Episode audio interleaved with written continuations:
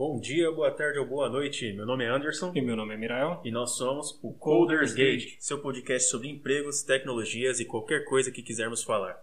Bom, e hoje temos um convidado muito especial, um professor, doutor, escritor e daí pra frente. O cara é top. Só é progresso. foda. E hoje vamos falar do Sérgio Furgeri. Professor, se apresente para nós, por favor. Olá, tudo bem, pessoal? Meu nome é Sérgio Furgeri, né? Como vocês já disseram, sou professor aí da área da computação há bastante tempo já, né? Pra, provavelmente aí uns, uns 30 anos já dando aula na área da computação. Então a gente tem um pouquinho de experiência na área. Show, professor. É, Pessoal, o professor Sérgio, ele é muito prestigiário na área, tá? Ele, em uma conversa prévia aí, ele falou que tem provavelmente uns 20 livros por aí, tá? Muito sobre modelagem de dados, programação orientada a objetos, que é até a matéria que nós tivemos aula com ele, tá? É, é um cara assim, muito conceituado, então é uma honra ter ele aqui no podcast. Eu Com espero certeza. que vocês aproveitem ao máximo esse bate-papo, tá, pessoal? Vocês vão absorver muita coisa importante. Professor, é, agora que você se apresentou, você poderia falar mais sobre você? Como você iniciou sua carreira? Por que, que você chegou na informática? Conta a sua historinha aí pra gente. Então, interessante, né? Porque hoje se fala muito em EAD, essas coisas, né? E, É, e eu comecei a minha carreira praticamente em EAD, porque só que era um EAD no papel, né? Não sei se vocês já ouviram falar, né? Mas a, a minha carreira, na verdade, começou com eletrônica, né? Hum. Eu fui aluno do Instituto Monitor, é um curso de eletrônica por correspondência, né? Então, eu comecei a, a fazer eletrônica e eletrônica e computação, né? Tinha uma ligação forte porque eu mexi com é, com um microprocessador Z80 na época, né? Em Assembly. Caraca, e a gente com Arduino hoje.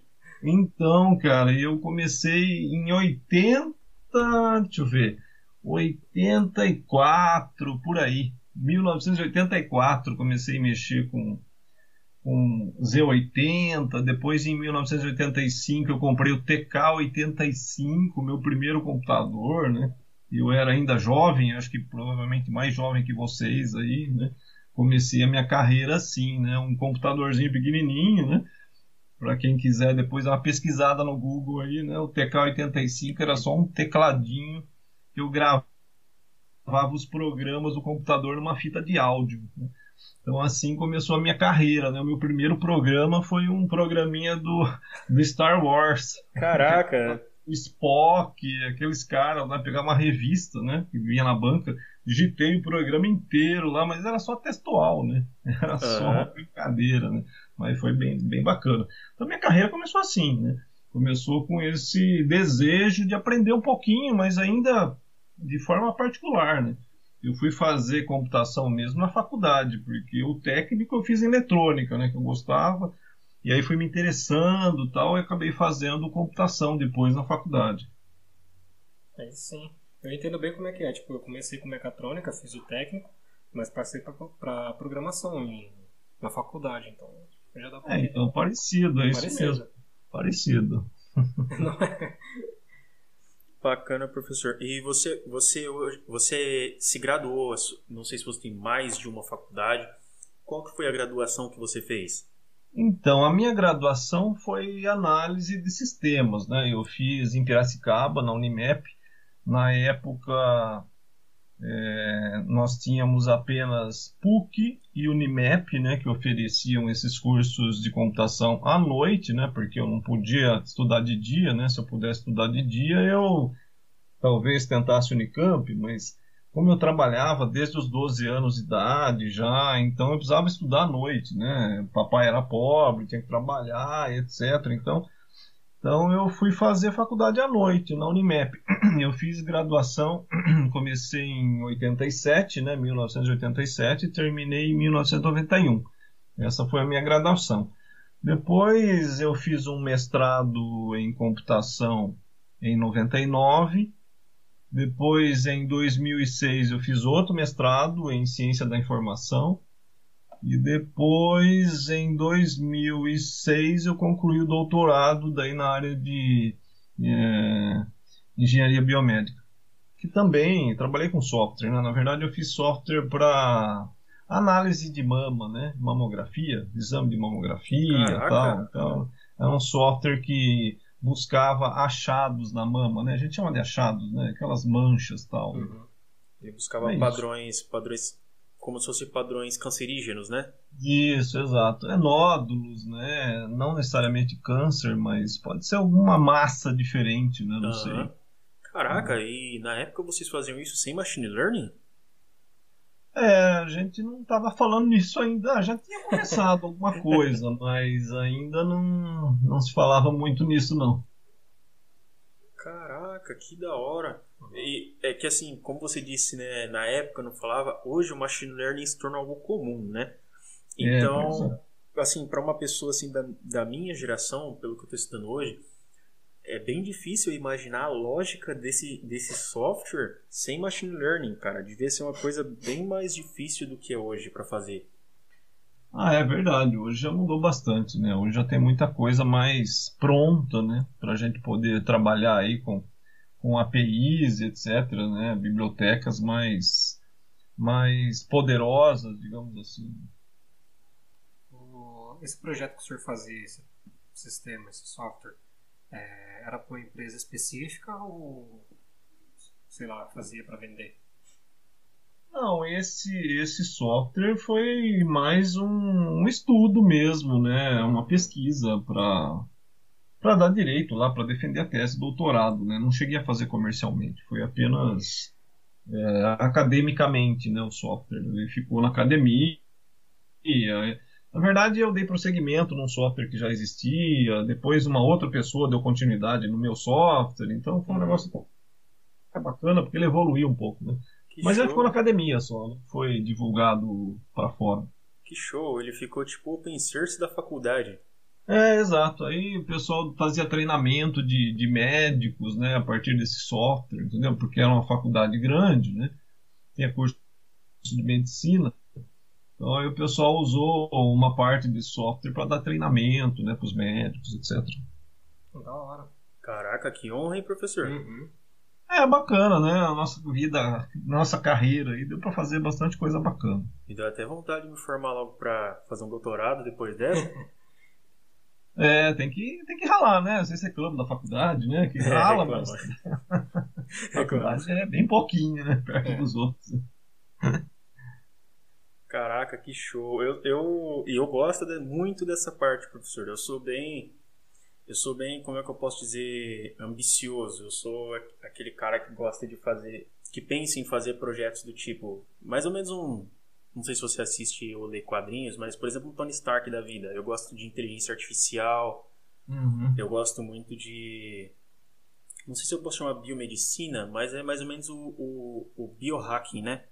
Uhum. Que é você poder fazer uma conexão entre máquinas ou dispositivos tecnológicos, informação com o corpo humano, para melhorar, lidar com deficiências. Eu gosto muito disso. E... É, então, eu também acho bastante bacana essa área, né? Inclusive eu sempre falo dos meus alunos, né? Hoje a moda é IoT, né? Internet uhum. das coisas, né? É.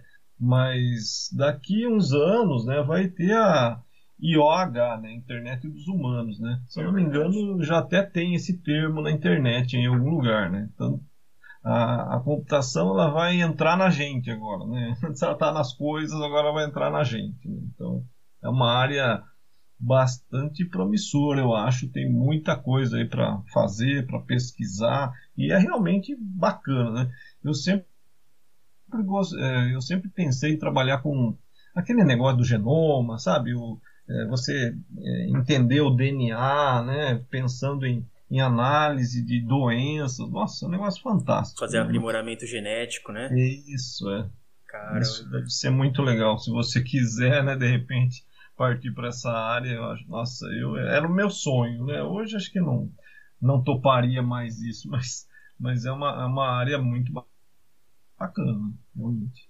Tem um, um projeto que já existe, que é de um sistema instalado diretamente no cérebro, que faz uhum. com que você tenha acesso a outros computadores e a tanto a ouvir músicas, tipo, sem precisar de fone nem nada. Você pode controlar é, via é, neuroreceptores, né? Fala. Isso, são neuroreceptores. É, neuroreceptores e transmissores, é, é, outros computadores, é, aparelhos já está se desenvolvendo. Eu não lembro qual país que é, não sei se é Estados Unidos ou se é a China que está fazendo isso, mas tipo já é algo que está dando bastante, entre aspas, polêmica, né?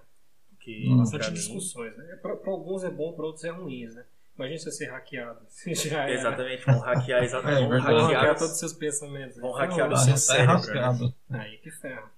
É, hoje a gente já tem um pouco de problema assim, né? Se você olhar o Facebook, né? É, verdade. O Facebook fala assim, o que, que você está pensando, né? Você escrever lá, né? Então, de certa é. forma, né? É alguma coisa assim, né? Pior que é verdade. É Às como vezes se... pensa numa coisa e já está aqui no, na opção do Google. Isso, ele meio que... Pro... O Facebook é uma projeção de você, na verdade, né? É verdade. Tá? E que... tem que tomar muito cuidado com isso, né? Porque se você escrever o que você está pensando, você pode entrar numa enrascada. Com certeza. pode, pode sim. Tanto que o Facebook hoje é legalmente utilizado pra, em processos judiciais. Uhum. Pois é. Ele pode ser legalmente utilizado para isso. Ah, o negócio tá louco hoje, né, professor? Qualquer deslize, você por exemplo, a gente estava falando aqui do Facebook, né? Se caracterizar do seu, se caracterizar assim, projetar você. Um exemplo é o próprio é o Google, porque você pode ver que o, a Google Assistente você desativa ela e ela continua rodando. E enquanto você conversa, ela vai gerando propagandas do que você estava falando. Mesmo desativando, ela fica ativa. É Sim. Isso? Várias vezes eu, o Mirael, a gente desativa a Google Assistente eu acho que ela só desativa, professor, aquele negócio de chamar ela, sabe, do OK Google. É. Uhum, eu acho sim. que ela desativa isso. Só que uhum. eu acho que ela não desativa o algoritmo dela, né? Que faz ela ouvir e gerar anúncio. Isso. Uhum. É, então é interessante você tocar nesse assunto, porque eu sempre falo isso para os meus alunos, né? Principalmente pessoal que não é da área da computação, né? Que eu dou aula também no curso de gestão de serviços, né? Por exemplo. E eu falo para eles, ó, cuidado com o seu smartphone, né? Se deixa o smartphone perto de você, ele fica te ouvindo. Né? E aí, enquanto for apenas para trazer uma propaganda inofensiva, tudo bem, né? Mas eu não sei até que ponto isso pode ser usado. Nossa, exatamente, professor. Para você ver, eu não tenho costume de pesquisar coisas sobre a FATEC. A gente estava conversando, eu e o Anderson, agora há pouco.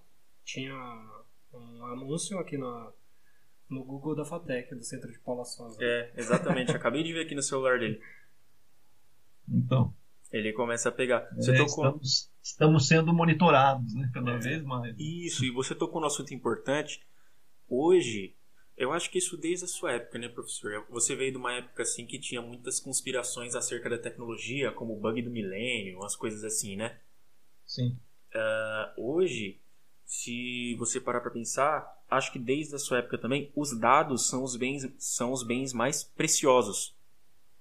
Ah, vale sim, muito. Acho que hoje muito mais, né? Hoje é, é inegável, né? Há tempos atrás, se você pensar aí, há, sei lá, há 30 anos atrás, claro que já era importante os dados, mas nem se compara com hoje, né? Hoje dados é, é a alma do seu negócio, né? Se você é, tiver problema com dados, você tá, tá na roça, como a gente fala, né? Sim. Então, você pensar todo o ciclo de vida da informação, né, desde a coleta do dado, o armazenamento do dado, a visualização do dado, o transporte do dado, é, tudo tem que ser muito bem seguro, né? Senão aí a gente que está acontecendo por aí, né? Invasão daqui, invasão dali, invade telefone de político, invade sistema, rouba não sei o que, né? clona celular. Né? A gente está numa situação complexa. Né? Falando em clonagem, um cenário que está cada vez mais recente para a gente é a clonagem de cartões, né? Sim, pois é, tá toda hora acontecendo isso, né? Principalmente de, de, de WhatsApp, né? Eu mesmo, eu sempre falo para minha esposa, olha, é o seguinte, se eu mandar uma mensagem para você pedindo para você depositar dinheiro, duvide, né? Porque é melhor a gente conversar ao vivo, né? Porque eu falo para ela, ó, de repente você uma, recebe uma mensagem minha assim: Ô oh, querida, deposita é, mil reais na conta do Anderson, tô aqui a conta, né? É, uhum. Eu falo para ela, não faça isso de jeito nenhum, porque alguém pode clonar meu celular, né? E mandar uma mensagem desse tipo. E aí acaba caindo, né? E muita gente cai, né? Muita gente. Cai. Uma pessoa no meu trabalho caiu nesse golpe e quase perdeu 3 mil reais. Só que aí ele se tocou, ele falou, peraí, por que, que ele me pediu 3 mil reais? Aí ele foi no banco e mandou estornar. Ah, deu tempo. Deu tempo. Mas ele ia então. tomar um prejuízo de 3 mil reais. 3 mil reais não cai do céu, né, professor? É. Pois é, e nós estamos numa situação, cara, que a tecnologia ela está evoluindo tanto, né? Eu não sei se vocês viram, mas já aconteceu isso que eu vou dizer agora, uns dois anos atrás, né? Teve um empresário europeu que perdeu, é, eu não sei quanto lá, mas foi uma quantia enorme, tipo milhões, porque um robô de software ligou para ele se passando por uma pessoa, por um ser humano, e conversou com ele e conseguiu convencê-lo a fazer uma transferência. Foi um robô que ligou para ele, não é uma pessoa, né? Um robô de software Caraca. que conversou com o cara. Isso já faz dois anos, mais ou menos. Né? E saiu na, nas notícias aí, na TV, eu não lembro mais se foi no jornal, onde que eu vi, né? Então veja o nível de sofisticação, né? Do software hoje, da inteligência artificial, né? Então é, é isso que eu falo, né? Aqui em casa para os meus familiares. Ó, se se conversando já é um perigo, imagine um texto só. Um texto, então, sem nem pensar em, em fazer o que está escrito numa mensagem. É, realmente, até porque diferente da conversa com palavras, no texto você não consegue identificar intenção por tom. Né? É, é, intenção, entonação, né? Sei lá, manias, né? Essas coisas. E sem contar que tem alguns softwares que existem aí que pegam uma voz, a sua voz captam a tonalidade dela de cada palavra e reproduz ela com, com o que você escrever, tipo o Google, tá ligado? É síntese hum. de voz. Isso, é exatamente É, isso. então é isso que aconteceu nesse caso que eu falei para vocês aí. Né? Possivelmente. Caraca, a inteligência artificial realmente vai, dominar, vai dominar o mundo, o Matrix vai acontecer. tá chegando, hein? Tá chegando. Oh, caramba. Caraca, pra ajudar eu não sou nada parecido com o Keanu Reeves. É, mano. Você vai ser aquele negão lá das pílulas. Isso, eu vou ser um Morfeu. Não, não vou ser o escolhido. Que pena. Ah, um nome diferente você já tem, né? Então, é. tá no caminho. Isso é verdade. Professor, fala um pouco, né? É, a gente não conseguiu gravar o podcast antes, é, então meio que já passou a inscrição para o vestibular. Mas fala um pouquinho sobre sua trajetória na FATEC, professor. Olha, na FATEC, é... bom, eu sou indaiatubano, né? Eu nasci aqui. E a FATEC já existe há bastante tempo, né? Já está aí chegando aí nos... Chegando ou já teve 30 anos? Não, acho que teve baile dos 25. É, né? é foi baile dos 25. É, mas eu, eu entrei na FATEC só em 2006. Né? Foi 2006 para cá que eu comecei a trabalhar na FATEC. E a FATEC, cara, é, como eu já dei aula em várias faculdades da região, eu posso garantir para vocês, cara, que a FATEC é um, é um lugar excelente, cara.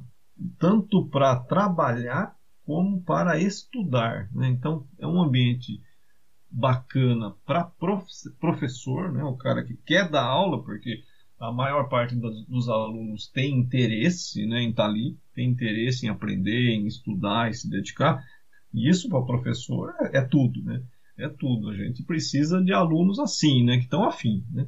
Não de alunos que só ficam mexendo no celular, como infelizmente eu vi muito em particulares e acabei até desistindo, né? De dar aula em particulares e acabei migrando só para a FATEC nos últimos anos, né? Então a, a FATEC é um, um lugar assim é, muito bom mesmo, né? Eu recentemente eu recebi um uma mensagem pelo LinkedIn de um aluno de 2010. Olha, 2010, né? Já faz mais de 10 anos que ele estudou na FATEC. E ele falou tanta coisa boa da FATEC, e ele está na Europa. Ele falou que já estudou lá na Europa e não encontrou lugar nenhum ainda tão bacana quanto a FATEC. Ele fala que a FATEC para ele é a melhor faculdade do mundo, sabe? Até um negócio Caramba. assim, pô, que legal, né? Então, é, realmente, é, é, tudo de bom. Né? O mercado reconhece, né? os alunos da FATEC normalmente estão empregados antes de sair do curso. Né? Então, assim, é... bom, eu sou suspeito para falar, porque eu sempre dizia que a FATEC era a minha segunda família. Né? Principalmente quando eu fiquei na coordenação, eu fiquei cinco a seis anos na coordenação de curso, né? Eu ficava 40 horas na FATEC, né? Então, para mim, a FATEC era a minha segunda casa, né? Segunda família, né? E, mas é, mas é, é só você estar lá que, que você vai poder comprovar o que eu estou dizendo. Né? Então, uhum. é isso. Né? As inscrições, aliás, vão até dia 11, né? Elas foram prorrogadas. Foram prorrogadas? É, foram prorrogados. Ô, pessoal, 11, tá aí para vocês em inscrições prorrogadas da FATEC, tá? Mais dois dias, hein? Mais dois dias para poder se inscrever. O vestibu... Não vai ter vestibular presencial com prova nesse semestre por conta do nosso cenário de pandemia vai ser um vestibular com análise no histórico escolar, tá? Então, se você acha que não se garante na prova, vai lá e faz pelo histórico escolar. Se você foi um bom aluno, beleza. Se você não foi, tenta também. É, você nunca sabe a sua chance. Né? o que importa é que você queira aprender. Tenta a sorte, entra na FATEC, aprende. E eu e Miriam somos prova, nós ainda não nos formamos, estamos no último ano e os dois, nós dois estamos empregados, não é estágio, tá? Estamos empregados CLT trabalhando na área. O Mirael, é, o Mirael é programador e eu sou analista de suporte júnior. Migrando para programador também. Desenvolvedor júnior, só vagabundo. É, isso aí, desenvolvedor júnior. É... Desculpe interromper seu raciocínio, professor, mas a gente, tem, a gente gosta de fazer um merchan da FATEC porque, assim como você, a gente gosta dela, né? Ah, claro, que, tá certo. A gente aprendeu lá. O que é bom tem que ser divulgado mesmo. Exatamente. Exatamente. E, professor, fala um pouco assim, cara, uma coisa assim que eu sempre fiquei curioso, porque eu já li, eu não li seu livro inteiro ainda de Java 8, mas eu tava lendo. É... Desculpa falar isso, mas eu tava lendo um PDF, tá? Mas um PDF público que tava no Google, eu não baixei ele. Aí, mas eu tava lendo, é, mas eu tava lendo um PDF que tava no Google, é, leitura online. É... Eu pensei, cara, de onde que, de onde tirou a vontade dele de escrever? Porque assim, eu sou um cara que gosta de escrever e eu quero me voltar para a área acadêmica também. Meu primeiro emprego foi como professor, eu adoro ensinar.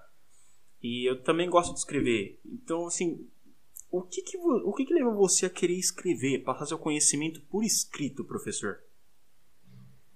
Então, cara, olha, eu é, eu sou uma pessoa que, graças a Deus, eu gosto muito do que eu faço, né? Então eu gosto, como você falou, né? Eu gosto de dar aula, eu gosto de trabalhar com projeto, e gosto muito de escrever também. Né?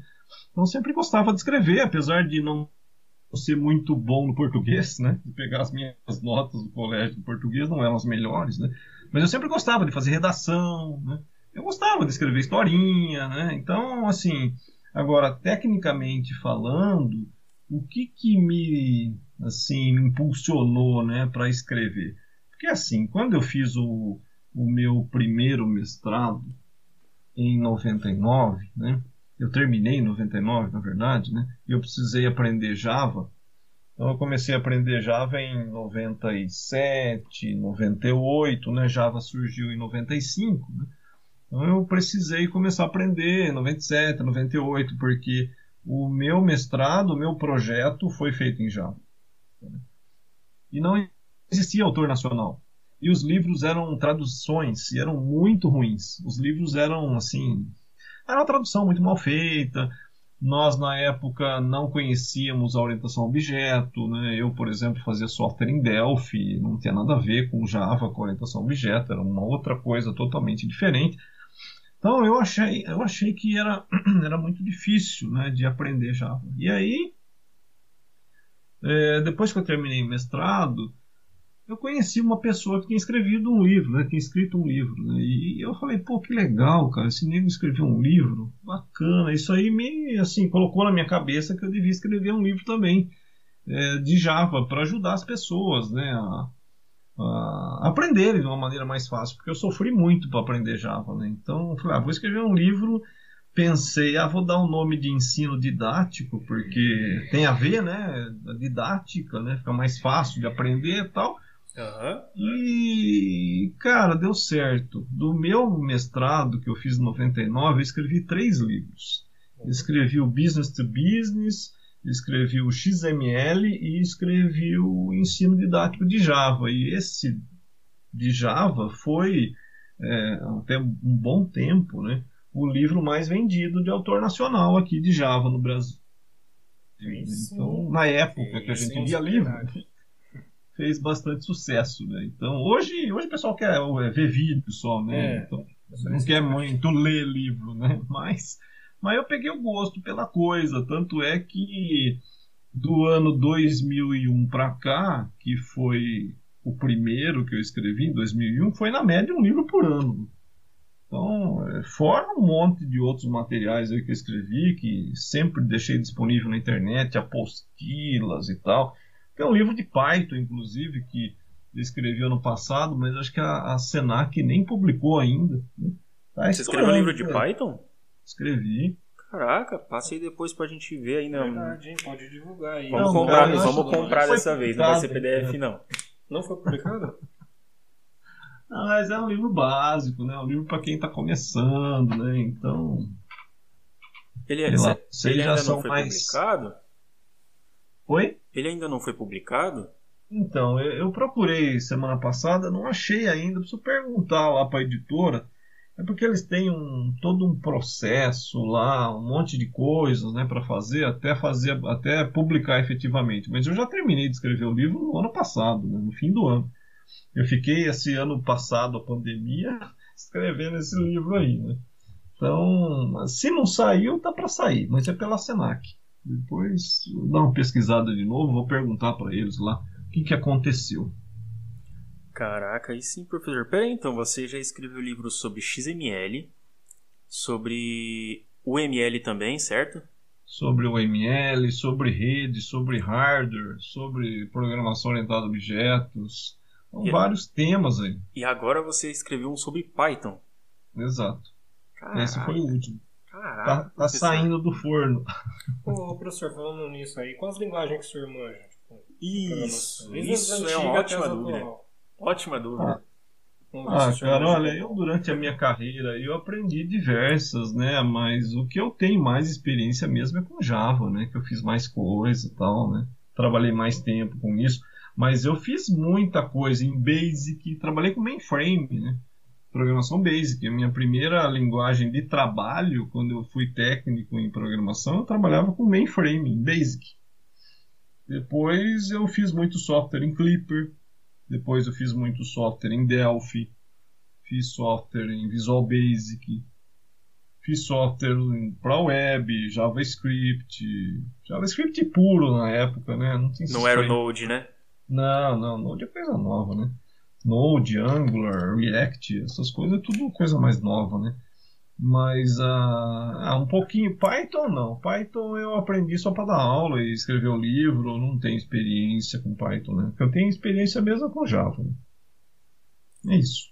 Caraca, professor, da hora. Se eu fosse é, se eu fosse um cara que se encontrou no boteco, trocando ideia, tomando aí uma cachaçinha, e eu falasse, olha, eu queria entrar na área de, de desenvolvimento, de programação. Que linguagem ou ferramenta você recomendaria para eu conseguir um estágio bacana no desenvolvimento, que está em alta hoje? O que, que você recomendaria, professor? Olha, o mercado ele está bem diversificado, né? Se a gente pegar o mercado aí, os anúncios de emprego, você vai encontrar de tudo, né? Vai encontrar de tudo. Claro que hoje as linguagens mais, digamos assim, não vou nem dizer as mais procuradas, mas as que estão em mais destaque são essas linguagens é, relacionadas a JavaScript, né? A React, React Native, é, é, o Angular, né? essas linguagens que estão junto ali no, no, JavaScript e que estão mais ou menos assim no que a gente chama do front-end, né? Se a gente pensar em arquitetura, né? arquitetura de software, tem o front-end e o back-end, né? Então, essas linguagens de front-end são, assim, digamos, o que estão na moda, né? Mas a moda passa, né? Agora, uh, então, uh, o que, que, eu poderia dizer? Olha, eu acho que Python é uma boa linguagem para começar, porque é fácil, né? Para quem quer começar no mundo da programação, eu acho que pode começar com Python, porque é bem fácil, né? Agora, aí depois a pessoa escolhe onde que ela quer se especializar. Se ela quer se especializar no mundo do, do, do front-end, e aí eu acho que ela tem que ir por essas tecnologias aí que permeiam JavaScript. Né? Agora, se ela quer ir para o back-end, aí eu sugiro ir para o Java mesmo, porque o Java é a linguagem aí. Você pegar a maior parte das, das empresas, o back-end é Java, porque ele é duas vezes mais rápido do que as linguagens de script, né? Então, é, aí depende do que a pessoa quer. A garotada, né? Eu vejo a garotada do técnico hoje, né? Que eu dou na FIEC também, né? A garotada da FIEC, assim, os mais jovens, me parece, né? O momento agora eles gostam mais do, do front, né? Mais dessas linguagens aí mais próximas da web, do script, ou fazer um, um software que que roda tanto no Android quanto no iOS, né? Pegar um framework que faz isso, né? Então, mas assim, o mercado é imenso, né? Tem gente trabalhando com IBM, né? Enfim, o mercado é enorme, né? Esse dia eu estava falando para minha esposa, ah, agora com esse negócio de, de, de, de, de, trabalho remoto, acho que eu vou arrumar um trabalho na Europa, né? Trabalhar de casa aqui e fazer um trabalho para a Europa, acho que eu ganho um pouco mais do que no Brasil, né? Sei lá. Ganha em euro. Vai ganhar sete vezes o salário. Não sei, será que é tudo isso?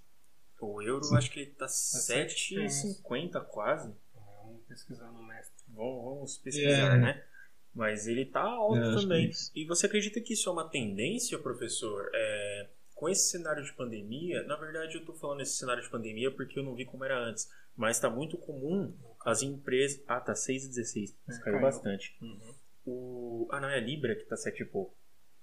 O... Nesse cenário de pandemia, professor, tá muito comum é, empresas de fora contratarem desenvolvedores do Brasil. Eu hum. mesmo, eu. Olha, eu já falando sobre as minhas incompetências, mas eu recebi uma proposta de uma empresa dos Estados Unidos chamada Turing, que fica lá em Palo hum. Alto, na Califórnia. É, e eu acabei não passando no teste dos caras. O teste é difícil. E eu sou, uhum. um, dev, eu sou um dev júnior, então eu, eu não consegui passar no teste dos caras. Mas o salário era de 88 mil dólares, 81 mil reais anuais. Porque eles contam o salário lá anual, né? Eles não falam por mês. Isso dá 80 quase... mil reais ou 80 mil dólares? Não entendi. 88 mil reais. Porque eles pagam em dólar e ah, converte para real.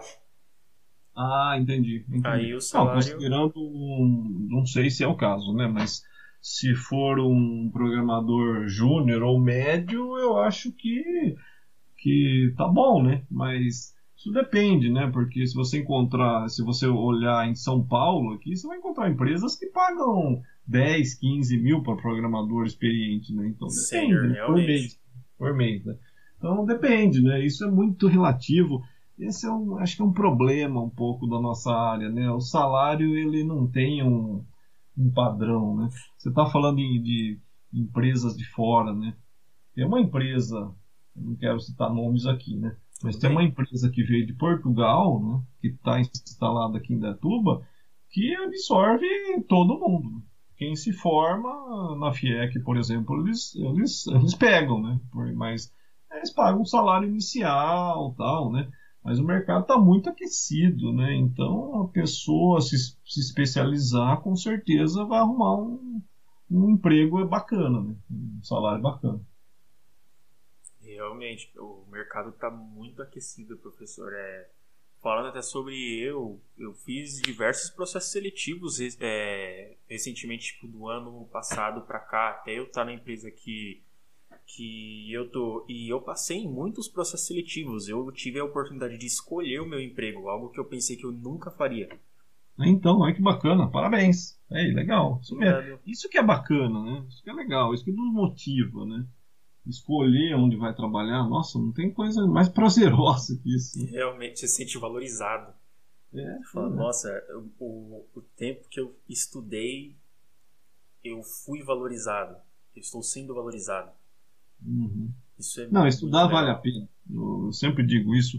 Bom, eu sou meio suspeito para dizer também, né? Mas eu sempre digo isso que estudar, por pior que seja, né, não vai te fazer mal.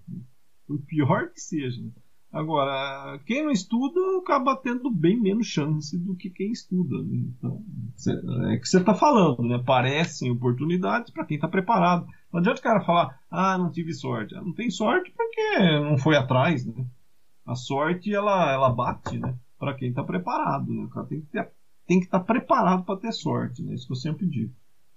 É verdade. Boa, muito boa colocação.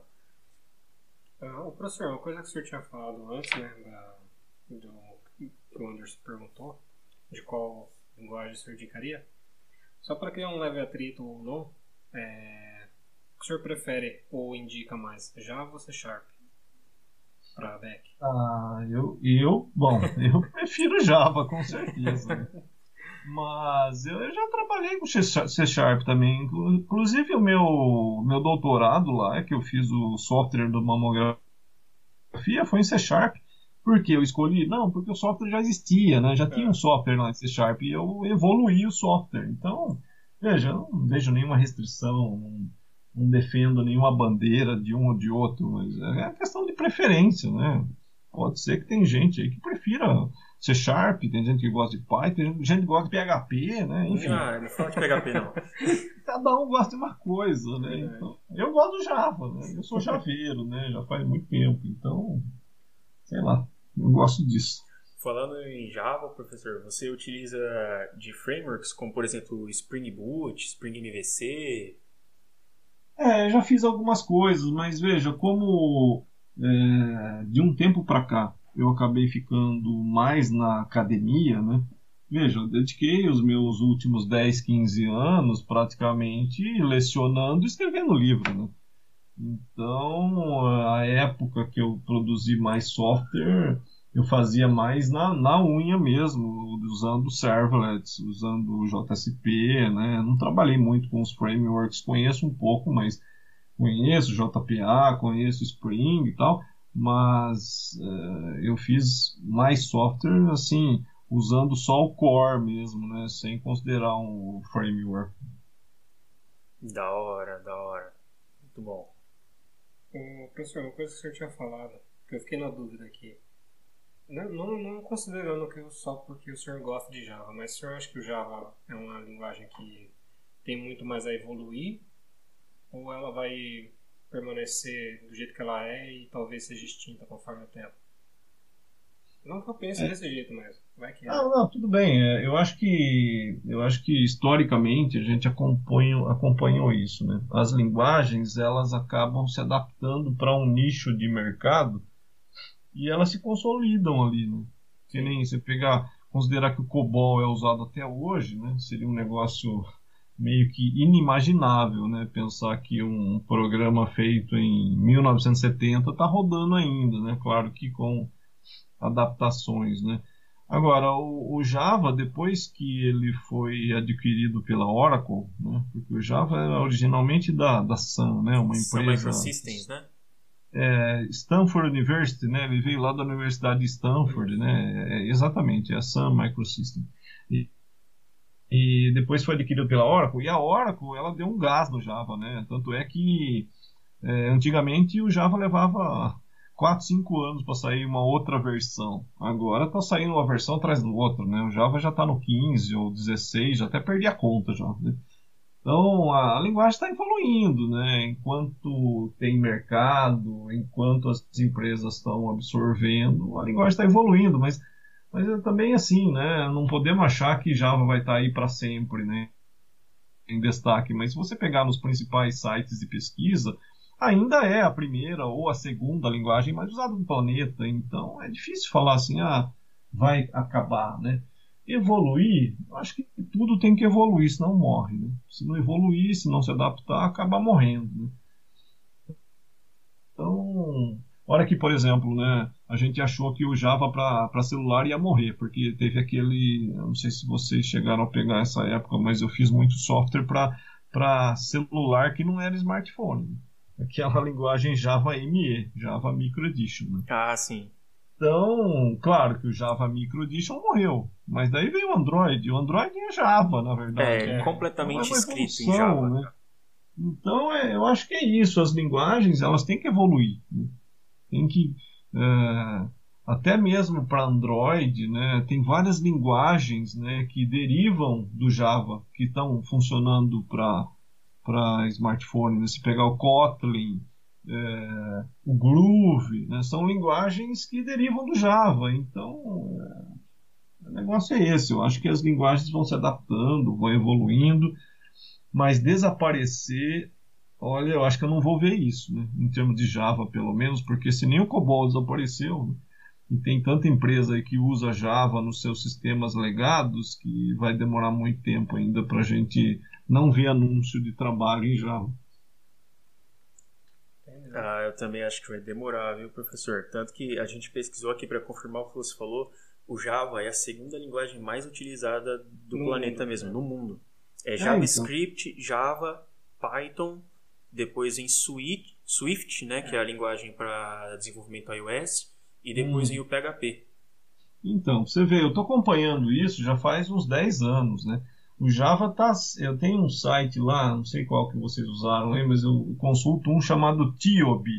E ele sempre traz essas estatísticas, né?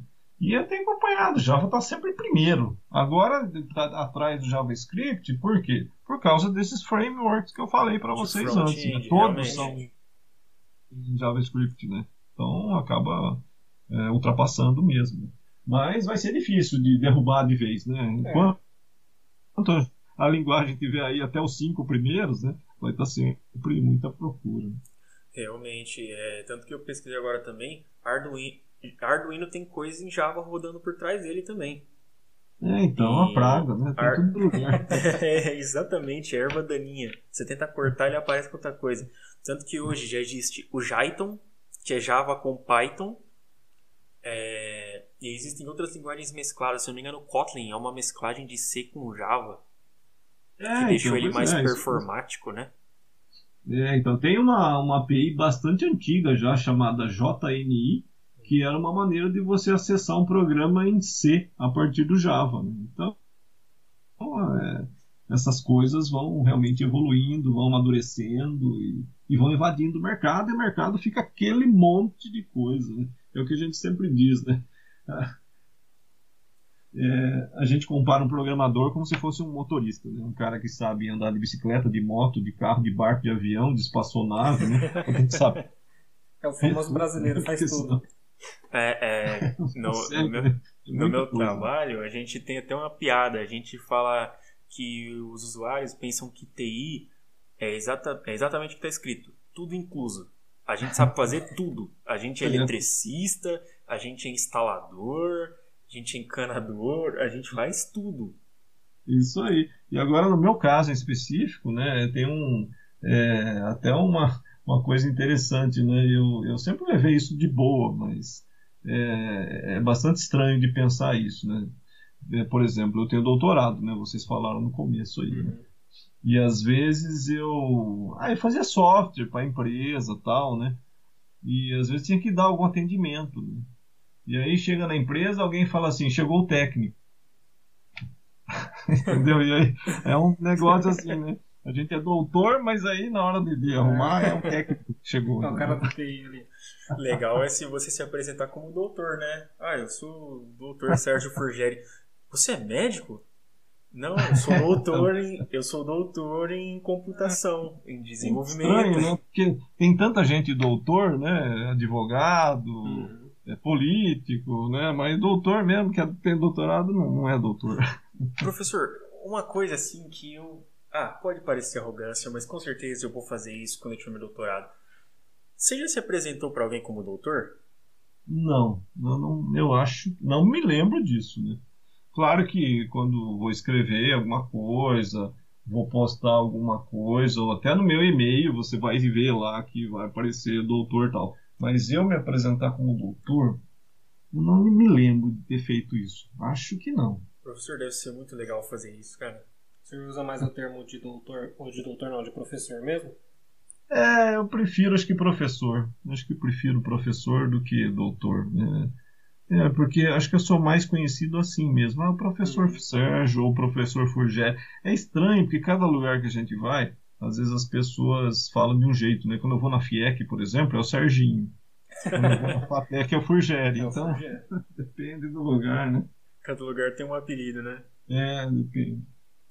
É muito comum alunos e ex-alunos te encontrarem na rua e te chamarem de professor e não de Sérgio ou de Frugeri?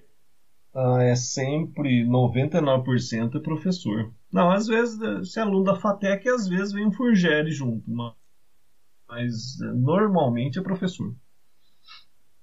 É legal, é legal essa sensação de respeito que você tem com seus alunos e ex-alunos? Ah, eu acho bacana, né? Ele... Que nem eu falei, falei para vocês, né? O cara de 2010 escreveu, né? Escreveu para mim ainda, falou: "Ah, professor, eu queria dar esse retorno para você, né? Você foi meu orientador, e tal". É claro que é bastante gratificante, né? Não podemos negar isso, né? Não é nem questão de orgulho, é questão de satisfação mesmo no trabalho, né? Você ser bem visto, né? Eu, eu sempre tive essa preocupação, né? Eu quando eu tenho problema com alguém, cara, seja quem for, seja um colega, seja um aluno, cara, eu vou dormir, fica difícil de dormir. Eu não gosto de ter problema com ninguém. Eu sempre é. gosto de de estar tá de boa, né, com todo mundo. Eu acho que o respeito é um negócio que não tem preço. Tem preço. Sabe que negócio aquela propaganda? Não tem preço. Né? Pior que eu sou, eu sou igual, professor. Eu fico matutando na cabeça, eu fico ansioso, não consigo dormir direito. Eu tenho esse negócio que eu gosto de resolver as coisas. Tipo, se eu vejo que não tá legal, eu chamo para conversar. E eu sou aquela uhum. pessoa que não sou muito brigão, não, sabe? Então, eu chamo para conversar, eu escuto o lado da pessoa, escuto umas, falo umas, e é isso aí. Eu tento sempre fazer amizade. Uhum. Negócio. É, isso não tem preço. Dormir e botar a cabeça no travesseiro e dormir tranquilo não tem preço. Realmente, professor, realmente.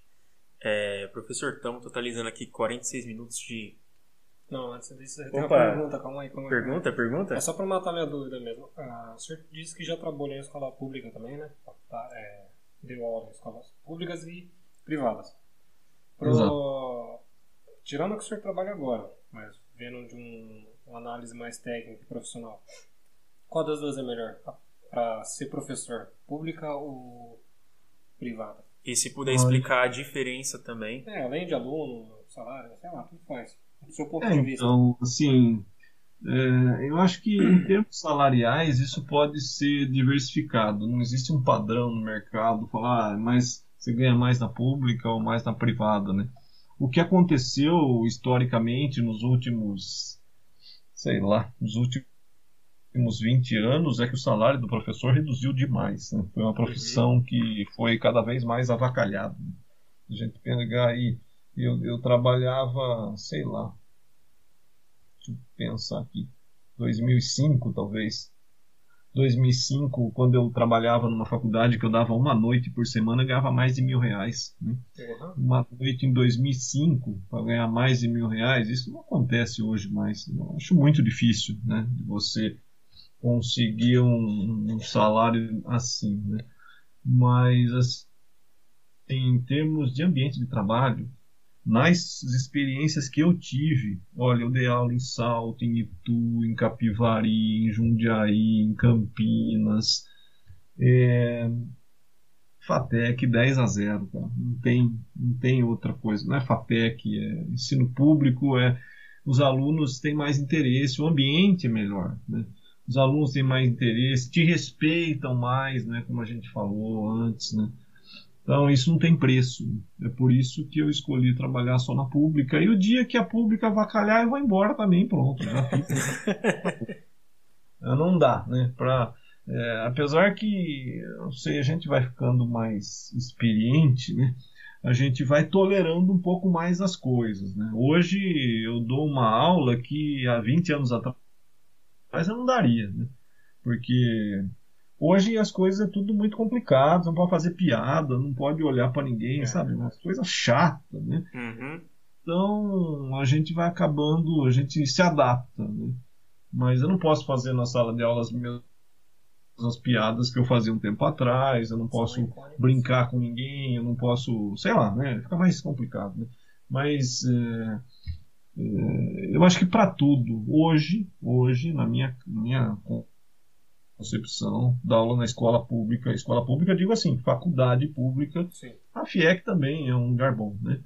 É, agora, claro que eu não estou falando de dar aula no ensino médio na escola pública, que aí é outro nível, né? É uhum. diferente. É. Aí é outro, outro mundo diferente, né? Mas escola pública, faculdade, graduação, perto da faculdade de graduação particular, na minha cabeça, não tem comparação. Muito melhor, né? Até no, no termo de. É, como é que fala? Suporte, tipo, o professor tem bastante material para usar. É, é na questão assim de, de, de, a organização da instituição em si, professor. Tipo, a infraestrutura. Isso, isso, a infraestrutura. Isso.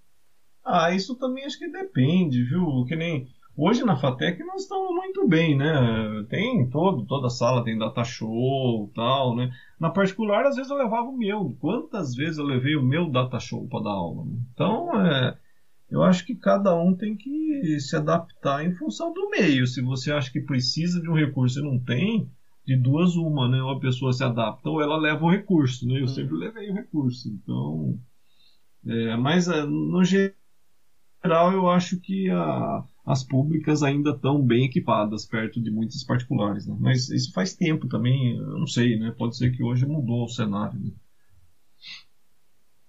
Professor, por que você acha que existe essa diferença? Por exemplo, é, levando assim em conta de que para quase tudo o serviço, para quase tudo, não estou dizendo tudo, os serviços privados normalmente são melhores que os serviços públicos. A gente pode falar até pelas rodovias de São Paulo e rodovias do norte, que é estatal, por exemplo.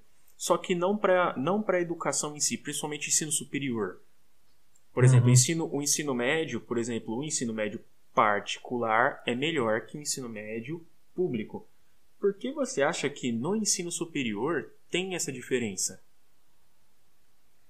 É, eu acho que é, não sei se eu posso dizer que é, é, apenas uma variável, né? mas assim, eu acho que algumas coisas têm relação a essa característica né, que você disse. A primeira é que, por exemplo, na pública eu posso cobrar, na particular eu não posso cobrar. Estou falando em termos uhum. de faculdade, né? Na pública eu cobro, ou o cara tira nota ou ele fica na roça, né? Agora, na particular é aquele negócio, né? Porque, assim, na particular, o aluno é cliente.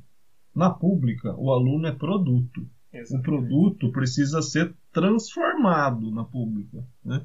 Agora, na particular, não, ele é cliente, então você tem que achar um meio termo, né? tem que deixar todo mundo feliz. O professor aguenta lá e dá um jeito e o aluno passa. Né?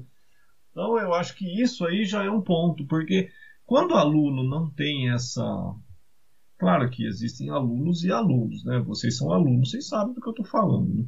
Existem alunos e alunos. Agora, para o aluno interessado, o aluno interessado ele é o mesmo, tanto na pública quanto na, na particular, mas a quantidade de alunos interessados e que se, dedica, se dedicam na pública é muito maior do que na particular.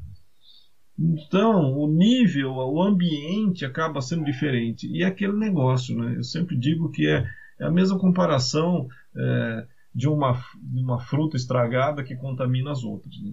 Na particular, tem muitas frutas estragadas e acabam contaminando todo o conjunto. Né? E na pública é o contrário, né? Se tiver estragada é uma ou outra só, que aí acabam sendo sufocadas e acabam entrando no ritmo também da galera. Né?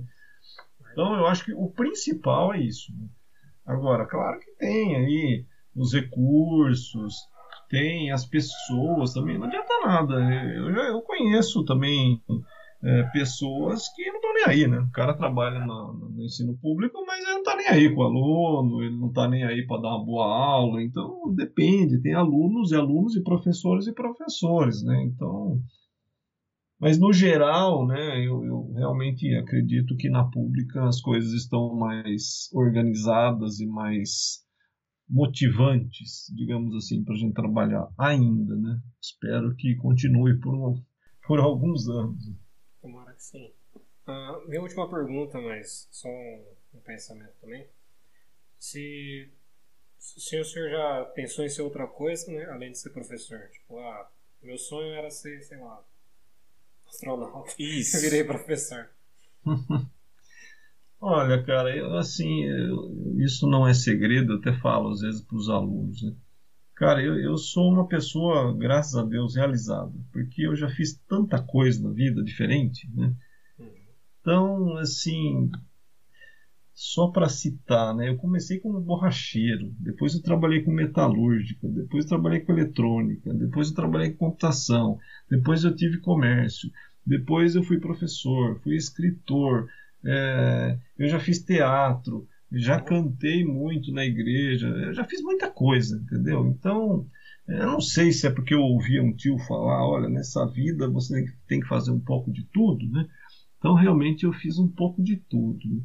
Agora, se eu pudesse, o que, que eu gostaria de ser? Talvez trabalhar na medicina, talvez. Não sei. Apesar que eu não gosto muito desse negócio de ficar cortando gente no meio, mas alguma coisa assim, né? Voltada à pesquisa em laboratório, em desenvolvimento de desenvolvimento de vacinas, esse negócio do DNA, né, que eu falei, é um negócio que, pô, seria muito bacana, né? Mas, assim, é mais trabalhar com pesquisa, né? Mas é, eu acho que o ser humano, qualquer um, né, por mais que ele, que ele tenha conhecimento, ou por mais que ele se ache, né, ele tem que ser uma pessoa humilde, né? Tem que lavar louça, tem que varrer quando precisar, carregar um móvel, né? Nada desse negócio de nariz empinado, né? Tem que. Eu acho que a maior qualidade nossa do ser humano é, é ser humilde. Né? Então eu acho que tem que fazer um pouco de tudo. É isso aí. Alguma coisa que acrescentar, Anderson? Não, só de admirar a humildade do professor, porque, Verdade. como eu disse, eu adoraria, eu adoraria me apresentar como doutor. Adoraria. Eu não aguento esses, eu não aguento esses advogados que vêm. Ah, sou o doutor Mirael. Aí dá uma vontade de perguntar: você tem do... qual foi a tese que você defendeu no seu doutorado? Dá uma vontade. Eu até aturo médico falar isso. Porque ainda é, é uma profissão assim, de um prestígio muito alto e muito difícil de se formar, para falar a verdade. É difícil. Pelo tempo de estudo, sete anos, né? Pô, tempão. Fora a especialização é. da cirurgia, vai 10 anos aí brincando. É quase o é, tempo é, de, um, de um bacharel, um mestrado, um doutorado, é quase isso. Então eu até uhum. aturo. Mas agora um advogado vem falar para mim, eu sou o doutor tal. Eu, ah, você fez. Você defendeu que tese no seu doutorado? Não, eu só sou advogado. Tipo, ah. Eu adoraria. É, esse, esse termo já vem de longa data, né? Sim. Se você pensar biblicamente, existiam os doutores da lei, né? uhum. aqueles que conheciam as leis, né? Então já vem de longa data esse negócio, né? Uhum. Mas é. Eu não sei, cara. Eu, francamente, eu não tenho. Uma... Acho que eu já passei de fase, talvez, né? Eu já não tenho mais essa necessidade de de, de, ser apresentado assim. Às vezes o pessoal fala, né? Você vai num, sei lá, num lugar qualquer, aí, ó, chegou o doutor, mas eu não, eu não ligo. Eu prefiro o professor, francamente. É, eu também gosto. Eu tenho alguns. É que meus alunos já tudo cresceram, né? Eram, eles tinham a faixa dos 14 anos, 13 anos quando eu dava aula, eu dava aula de AutoCAD. Hoje uhum. eles já têm 20 anos. É, mas alguns ainda me veem e me chamam de professor. É muito gratificante isso. É bacana, sim, com certeza. Negócio muito bacana. Bom, professor, estamos aqui totalizando 58 minutos. Você quer perguntar mais alguma coisa, Miriam? Não, tô tranquilo. Já me sat... é... Está satisfeito? estou satisfeito com, com as respostas. O, o, o com é... Alfanobetismo isso daí. Professor, novamente é uma, foi uma honra ter você aqui no, no nosso podcast, tá? Eu espero que esse podcast sirva de direcionamento para para muita gente, para molecada, para adulto, para quem gosta de ouvir, é, para quem quer fazer uma transição de carreira, para quem quer entender como é que é o mercado acadêmico, como é que é o mercado do, da computação. É, e eu acho que esse bate-papo aqui contribuiu demais, professor, tanto para a gente saber Sim. mais sobre você, né? Tem lados aí que você contou que a gente não sabia, só na nossa relação aluno-professor. É verdade, na sala de aula, ainda mais eu tenho essa, essa característica, né? Eu chego do aula, né? Eu não é fico isso. conversando, né? Mas é porque hum. sua, aula é, é, sua aula é um conteúdo muito grande, até para pouco tempo. É, pois é. E, e, eu até, às vezes até admiro, tem colegas que, não na faculdade, mas que eu já, já tenho contato em outros lugares, né? A, a pessoa conhece, por exemplo, quem é o aluno, conhece o pai, conhece a mãe, conhece o que está acontecendo com o aluno. Fala, Meu Deus, eu não sei nada disso, às vezes não sei nem o nome do aluno. Né? Mas é legal, é uma pena que a gente não tem espaço né, para se conhecer melhor. Ainda mais o pessoal da computação, é difícil de fazer Verdade. algum encontro, né? Churrasco, essas coisas, é difícil. Ixi, né? encontro só em jogo, professor. É, se quiser chamar na cal. quiser chamar no Discord e jogar alguma coisa aí. Só vai estar tá com nick diferente, mas não é. É, só uns nomes esquisitos aí, mas é isso. Mas o que o senhor disse é verdade. É, de conhecer, que nem conhecendo o senhor, a gente consegue gerar mais respeito. Não que a gente não tenha, mas muda a ideia, o senso que você vê outra pessoa. Então, essa é uma oportunidade muito boa, tipo, pra gente te conhecer, para outras pessoas te conhecer e assim vice-versa. Ter essa conversa é gratificante pra caramba. E pessoal, não esqueçam de pesquisar. Se você pesquisar o nome dele no Google aí, vai aparecer os livros, tá, galera? Com certeza. Não façam que nem eu, comprem o livro do professor, tá? comprem o livro dele, não sigam o meu exemplo. É, esse novo de Python, tenho certeza que vai ajudar quem quiser começar aí, tá? Acho que logo deve estar sendo publicado, né, professor? É, eu acho que sim. Eu vou entrar em contato com eles lá para perguntar direitinho. Depois eu até te, te dou um alô aí. De repente você, você fala aí num outro num outro podcast aí. Até agradeço, tá bom? Queria agradecer a, a vocês aí, né? Poder estar tá, tá junto aqui, né? Também foi um prazer para mim, né? Poder bater um papo com vocês aí, com os seus ouvintes, né? Foi bem legal. Obrigado aí pelo convite. É isso aí. Se o senhor quiser, tá cortando rapidinho o pequeno de novo, se o senhor quiser deixar uma outra mensagem ou um merchanzinho seu, tudo faz. Pô, última, fica última à vontade, palavra, o espaço está aberto. Sem pressa. Não, eu acho que, assim, eu não, não vejo necessidade de eu fazer nenhum tipo de, de merchandise pessoal, né? Eu acho que, como... Deixa eu ver quem que falou isso. Acho que foi Santo Agostinho que falou, né? Ele falava alguma coisa do tipo assim, né? É, pregue, se necessário, use palavras. Né? Então, eu acho que as nossas ações falam mais do que qualquer coisa. Né? Se você quiser ser bem bem visto por aí, se quando você chegar num ambiente você se sentir assim, com que as pessoas te acolhem, te respeitam, né? Eu acho que é muito mais a partir das suas ações, né? Do que pelo seu pelo seu muito falar, né? Então, então procure ser uma pessoa que que faz, que faz bem feito, independentemente do que seja, né?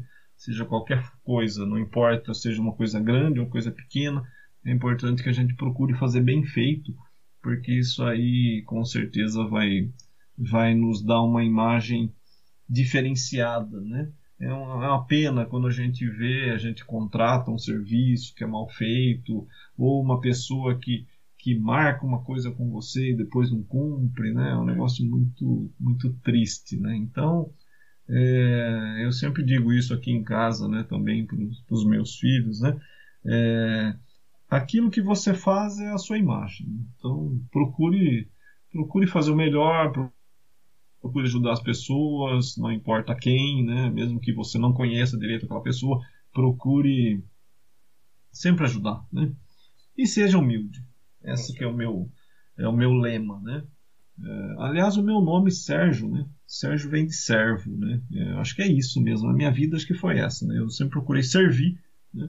E não há nada melhor do que você poder servir, né? Como Jesus disse, né? Melhor dar do que receber, né? Então, é, com certeza você vai provar isso que eu estou te dizendo, né? Não adianta só falar, né? É, faça isso que você vai ver o que acontece, né? Com você e na sua jornada. Falou, gente. É isso aí, o meu recado. Um abraço a todos. Foi ótimo, professor. Foi ótimo e gratificante. Pode ter certeza que eu vou seguir isso sim. Adorei esse, esse conselho. Vou seguir isso pra minha vida, né? Começando a vida adulta agora, né? Com uns 23, 23 anos. É, é menino. Mas começando agora, cara. A gente é jovem adulto, querendo ou não. É, é isso aí. Você Mas consegue... passa rápido. Né? É. é. Pô, fala isso não, professor. Já até o cabelo branco agora depois dessa. Já cresceu um aqui só porque você falou isso. Mas beleza, professor. Muito obrigado novamente, tá? Por estar tá participando aqui com a gente. é de gratificante demais, professor. E quem sabe aí a gente não não acaba gravando aí outros futuros episódios aí juntos sobre até temas diferentes, quem sabe no vestibular de, de fim de ano, a gente não reúne você, o coordenador do curso, que é o Lincoln, para fazer um bate-papo mais focado na universidade. Uhum. Ah, tá bom, estamos né? abertos aí. Tendo tempo, é um prazer poder participar. Beleza, professor? Um grande abraço, viu? E assim que estiver pronto, a gente vai estar tá mandando para você. Exatamente. Tá bom então, legal. Um abraço a todos aí. Um abraço, professor. Boa noite. Falou. Ah, tchau, tchau. Tchau, tchau. E é isso aí, pessoal. Galera, esse aqui foi um episódio, cara, top. Top, top, top, top demais, pessoal. Eu já achava esse professor da hora, cara, depois dessa. Agora eu só tô achando ele mais da hora ainda. O cara é firmeza, pessoal. E tipo, não é só porque é, é um podcast que ele tá sendo chamado que ele tá sendo um cara legal. Não, ele é realmente legal, assim, pessoalmente. E um cara super gente boa. Por isso que a gente chamou. A gente não, não chamaria uma pessoa que não fosse legal, interessante ou inteligente, né? Pra conversar. E ele é, cara. Esse, esse professor é respeito. Cara, top demais, pessoal. Segue, favorita, compartilha com um amigo, mãe, vovó, namorado, namorada. Com os gatos, qualquer coisa. Com os gatos, com o seu unicórnio. Escuta no rádio, escuta no, no trabalho, escuta no, trabalho, escuta no carro, escuta tomando banho com a nossa voz sensual. Não. Mas aproveite demais, pessoal. É Muito aí. conteúdo, cara inteligente, vocês vão aprender pra caramba. E se vocês tiverem ideias, estamos sujeitos e abertos a ideias. É. De outras pessoas trazer Se bugou, temas. se Se buguei. Nossa, hoje eu tô bugado pra caramba. Estamos abertos a receber ideias, tá, Ideias. pessoal? Camila tá nervoso. ideias. Estamos abertos a ideias, pessoal, pessoal de temas, tá? É, Pessoas. convidados, Convidados. fiquem à vontade. Lembre-se, nós somos o Coders Coders Gate. Gate. Até a próxima, pessoal. Falou!